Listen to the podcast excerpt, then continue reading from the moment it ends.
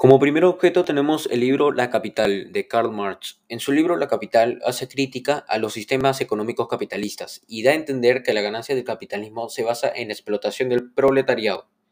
Las ideas que da Marx en este libro son interesantes, pero esta conclusión es un error, ya que Marx considera que el trabajo era la única fuente de valor y no sabía que el capitalismo no funciona por la explotación de los dos trabajadores, sino por, por el constante progreso tecnológico.